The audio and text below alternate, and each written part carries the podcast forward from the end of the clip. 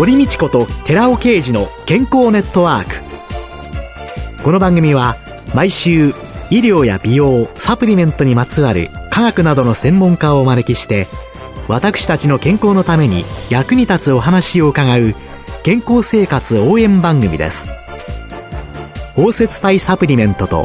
MGO マヌカハニーで健康な毎日をお届けする「コサナの提供」でお送りします。コサナの商品をお求めの際はフリーダイヤル0120-496-537までぜひお電話ください。体の節々が気になりだしたらコラーゲン、グルコサミンを配合した環状オリゴ糖の力シクロカプセル化スムースアップお得な定期購入もご準備しております。ご購入はコサナのフリーダイヤル0120-496-537専任スタッフが商品に関するお問い合わせ、ご質問にもお答えいたします。コサナのフリーダイヤル0120-496-537 0120-496-537皆様のお電話をお待ちしています。こんにちは、堀道子です。今月は、順天堂大学大学院先端予防医学健康情報学特任教授の福田博さんをゲストに迎えて、新年度を迎えた職場や学校での健康管理のポイントをテーマにお送りいたします。どうぞよろしくお願いいたします。よろしくお願いします。さあ、あの、健康管理をするときにヘルスリテラシーというのが大事と言われてますけれども、このヘルスリテラシー、これは一体何ですかね、はい、どう考えたらいいんですか？もともとリテラシーっていうのは、読み書きそろばんのような識字能力を意味する言葉です。ですから、健康に関する識字能力と、まあ、健康に関する情報力というふうに言えると思います。WHO の定義によると、健康情報にアクセスして、それを理解して使える個人の能力というふうに定義されてまして、例えばネットとかですね、メディアなどの情報を、ま読めたり集めたりできると。で、自分がわかるだけじゃなくてそれを人に伝えられるというような力からですね、まあ、もっとハイレベルになってきますと、まあ、そういった情報をもとに自分が勤める会社とかですね、組織、社会を変えていける力というふうに拡大解釈する考え方もあります。そういう意味で今健康情報って皆さんアクセスは割としやすいんですけど、理解っていうのが。そうです。もうおっしゃる通りで、溢れ返った情報からそれを選別してですね、真偽を確かめて自分に役立てるようにするという部分が、あの、やはり難しいと思います。で私たちの調査でもアクセスして得られるんだけど、それを判断する自信がないとか、あとはさらにそこからアクションを起こすような自信がないとかっていう声は聞かれます。で、まあ、この WHO でですね、このヘルスリテラシーを定義したドンナット・ビーム先生という、まあ、この道のオーソリティがいるんですけども、はい、まあ、その先生によると、大きくその二つの側面があるよというふうに言われてまして、一つはですね、例えば病院などの臨床の場面では、ヘルスリテラシーが足りないとリスクになるよと言ってるんですね。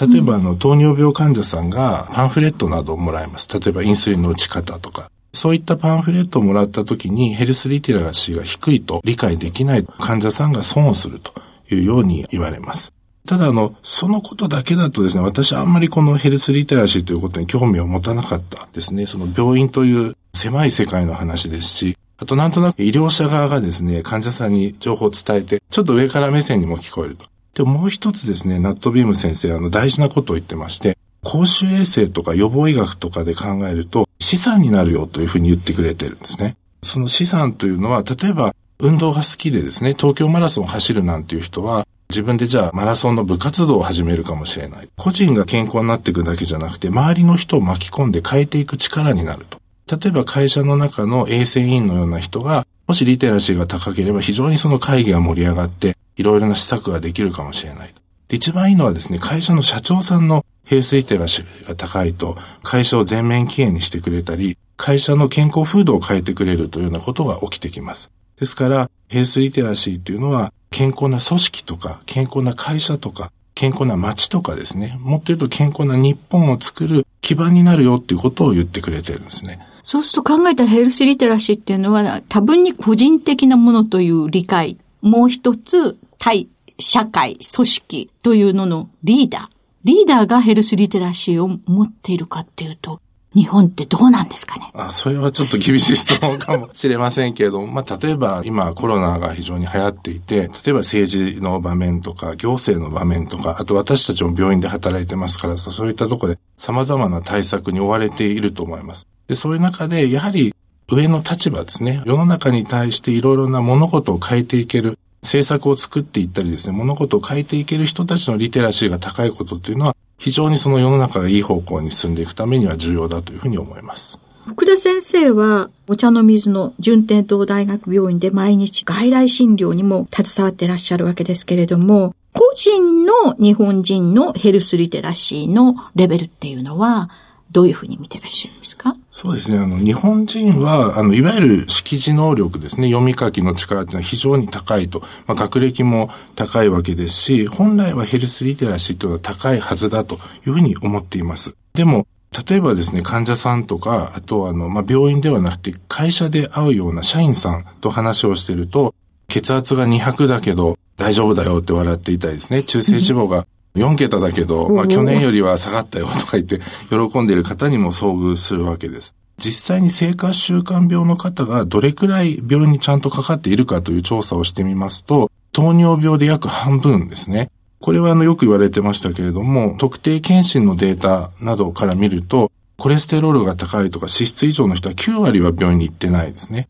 で、血圧が高い人の7割は病院に行っていないと。つまり、病院に来るだけで、まあ、リテラシーが高いというふうにも言えるわけで、そういう意味では、ヘルスリテラシーっていうのはまだまだ上げていくべきかなというふうに思います。日本っていうのは、介保険制度、そして子供乳幼児、自己負担なし。そうすると、すべて専門家に任せとけばいい。うん、考えなくなっていってしまう、うん、そういう意味で、医療のある意味で乱用になったり、自覚症状が出て大変な状態になってから行けばいいっていう、ヘルスリテラシーの低さっていうのと、介保険の問題っていうのは関係ないんですかね、うん、もしかしたらすごく意識しないでちゃんと面倒を見てもらえるその仕組みっていうのが個人的な危機感の低さみたいなものにつながっている可能性はあると思います。国際学会などではですね、国ごとのリテラシーを比較するというようなことも行われてるんですけども、非常に意外なことにですね、日本の国民のリテラシーはアジアの他の国々と比べてもですね、低いという結果が調査で出ているものがあります。これに関しては、あの、いろいろ賛否両論あるんですけれども、もともとそのヘルスリテラシーがすごく取り上げられるようになったのは、アメリカのヘルシーピープルというですね、あの、アメリカの予防医療の国家戦略ですね、その中に入ったことがきっかけなんですけども、その時アメリカの国民のですね、ヘルスリテラシーを調査をしたら、半分の国民のリテラシーが足りないということが言われていたんですね。で、それはあの当然健康面だけではなくて様々な格差がその原因になっていたと思います。で、あと最近ですね、オーストラリアでもそのような調査がされまして、国民の6割でリテラシーが不十分だと。で、それを受けて2014年ぐらいにはですね、オーストラリアの政府から国民のリテラシーを高めるための政府の指針が出たりしています。ですから、先進国でもですね、案外高くはないんだということが言えると思います。ヘルスリテラシーを評価する尺度にはどんなものかそうですね。様々な尺度があります。一般的なリテラシーを調べるものから、例えばある特定の病気、例えば糖尿病のリテラシーとか、メンタルヘルスのリテラシーとかそういうものもあるんですけれども、一般的なもので非常に使いやすいものは、例えば帝京大の石川博野先生という先生が作られたものは5問のアンケートを取るとわかると。例えばそういうネットなどの情報を調べられる、選び出せる。自分で判断できる。自分でわかるだけではなくて人に伝えられると。その情報をもとにアクションを起こせるというような5項目を聞いてですね、リテラシーの工程を見るというような質問があります。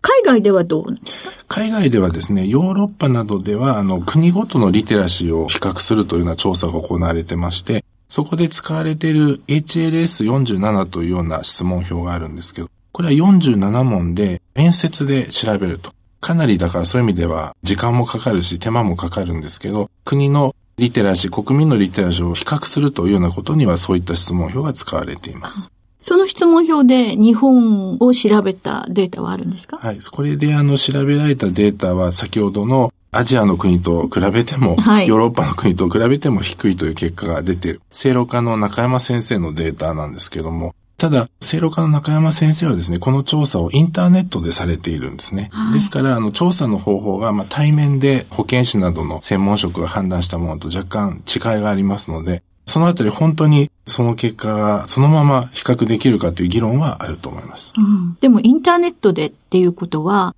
インターネットを使える人たちに調査をしてらっしゃるわけですよね。そうですね。だから、もっと悪い結果になる可能性 可能性もありますね。日本人がおそらくそのヘルスリテラシーっていうのが健康に関するコミュニケーションの一つというふうに位置づけられてますけども、そうするとまあ本当に思ってることをですね、言えているかどうか。うん、例えば病にかかった時に患者さんっていろんなことを思っている。でもそのほとんどは多分ドクターに言えてないと思うんですね。はい、この薬効かないんじゃないかとか、うん、本当はこんな症状で辛いんだけど、みたいなことを思ってても、うん、案外言わない国民性があると思います。うん、ですからそういったあのコミュニケーションの取りやすさとか、取らないで我慢するみたいな国民性と、そういう調査結果っていうのはもしかしたら関係してるかもしれません。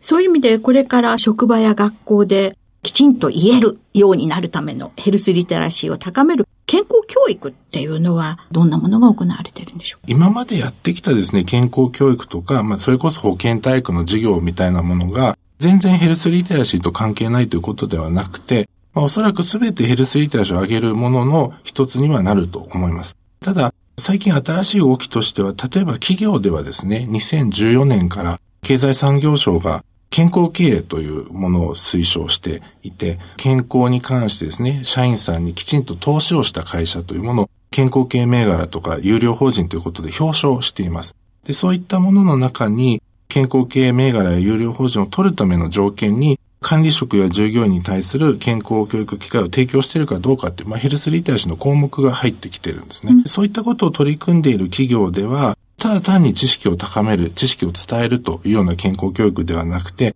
より能動的にですね、自分で情報をつかみに行くスキルというようなものを重視していると思います。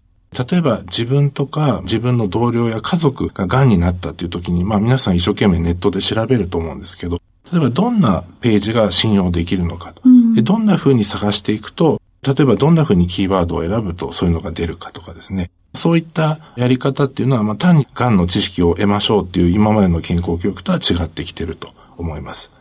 で、あとはあの、日本医師会が監修している健康マスター検定というのがありまして、ええ、でこれはあの、いわゆるテキストで勉強してで、ちゃんと試験範囲も決まってるんですけども、試験を受けてリテラシーを高めると。で、ベーシックとエキスパートというのがありまして、こういった試験に、まあ大体あの試験をやると毎回1万人ぐらいの方が受けると。で、まあその健康経営で取り組んでいる企業の方や、医療職の方なんかも受けていますけど、まあそういうあの試験で高める方法もあると思います。であと、ま、すごく新しいのは、ICT とかですね、アプリを使ったようなもの。例えば自分の歩数とか体重とか、まあ、睡眠の状態なんかを入力したり、自然とこう、ログを取ってくるようなアプリがあると思うんですけど、そういったアプリと連動させて、その人の個人に合わせた健康教育の情報を提供すると。例えば、40歳のメタボなおじさんの知りたい情報とですね、20代の例えば月経周期とかですね、それから女性の健康に関心が高い社員さんが知りたい情報っていうのは違うわけですよね。そういったことをきちんと区別してですね、セグメンテーションして情報を伝えるというようなことが有効と言われています。そういう意味ではその ICT のアプリっていうのは、個の情報、個人のあなたにとってという特化したものとの評価もできてくるそうですね。より個別の情報を伝えられますし、あとは逆にその個別の情報が、まあ、アプリで、まあ、いろいろこうデータが集まってくると、じゃあ集団としてどうなのか、どんなニーズがあるのかとか、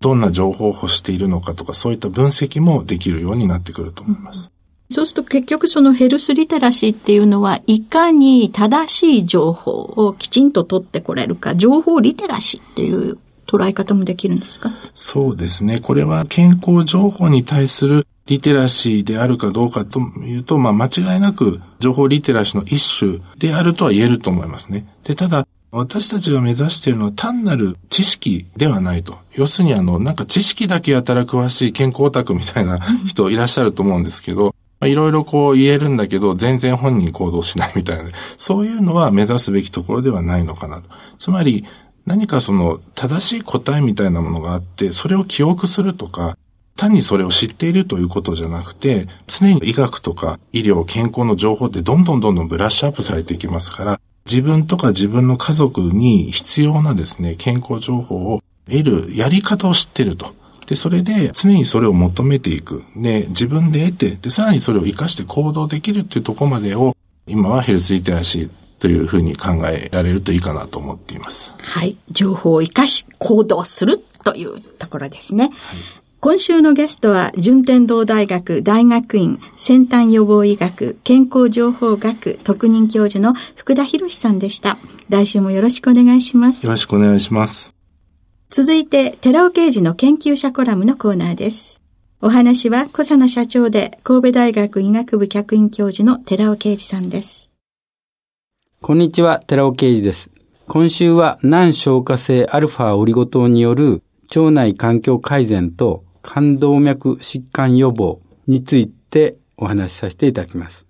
私の研究室では食物繊維である難消化性アルファオリゴ糖の研究を行っています。マウスを用いて通常食、高脂肪食、そしてアルファオリゴ糖を加えた高脂肪食に分けまして食べさせた後、腸内の短鎖脂肪酸と腸内細菌がどのように変化するかについて検討してきています。高脂肪食を食べさせて、そこにさらに難消化性アルファオリゴ糖を食べさせることによりまして、腸内に炭鎖脂肪酸が増える。実際には酢酸とかプロピオン酸とか酪酸とかイソラク酸、イソキシソ酸、そういった炭鎖脂肪酸全体が増えることを確かめています。そして、難消化性アルファオリゴ糖を添加した高脂肪食を食べさせることによって、バクテロイデスが増える。そして腸内細菌層の乱れは抑制されます。で、炭鎖脂肪酸が増える。つまり、酢酸とかプロピオン酸とか酪酸が増えることで、善玉菌が増えるというようなことになりまして、腸内環境が改善されるということが明らかとなっているわけです。このように山下教授の研究論文と私の研究室の結果を合わせると、難消化性アルファオリゴ糖を摂取すると、腸内のバクテロイデスを増加させることができて、動脈硬化を予防できることになるわけです。このように難消化性オリゴ糖は中性脂肪低減作用とインスリン抵抗性改善作用の2つを通じまして小型 LDL コレステロールを低減させる。さらに腸内環境を改善することで動脈硬化を予防できる。スーパー食物繊維と呼べる物質なのです。お話は小佐奈社長で神戸大学医学部客員教授の寺尾啓二さんでした。ここで小佐奈から番組お聞きの皆様へプレゼントのお知らせです。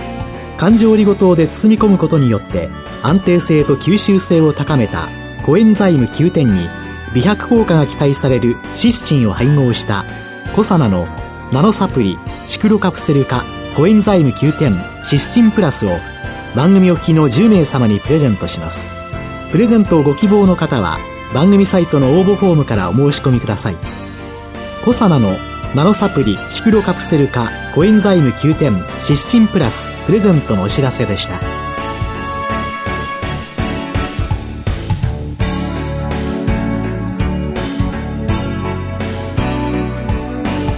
堀道子と寺尾啓二の健康ネットワークこの番組は包摂体サプリメントと MGO マヌカハニーで健康な毎日をお届けする「コサナの提供」でお送りしました。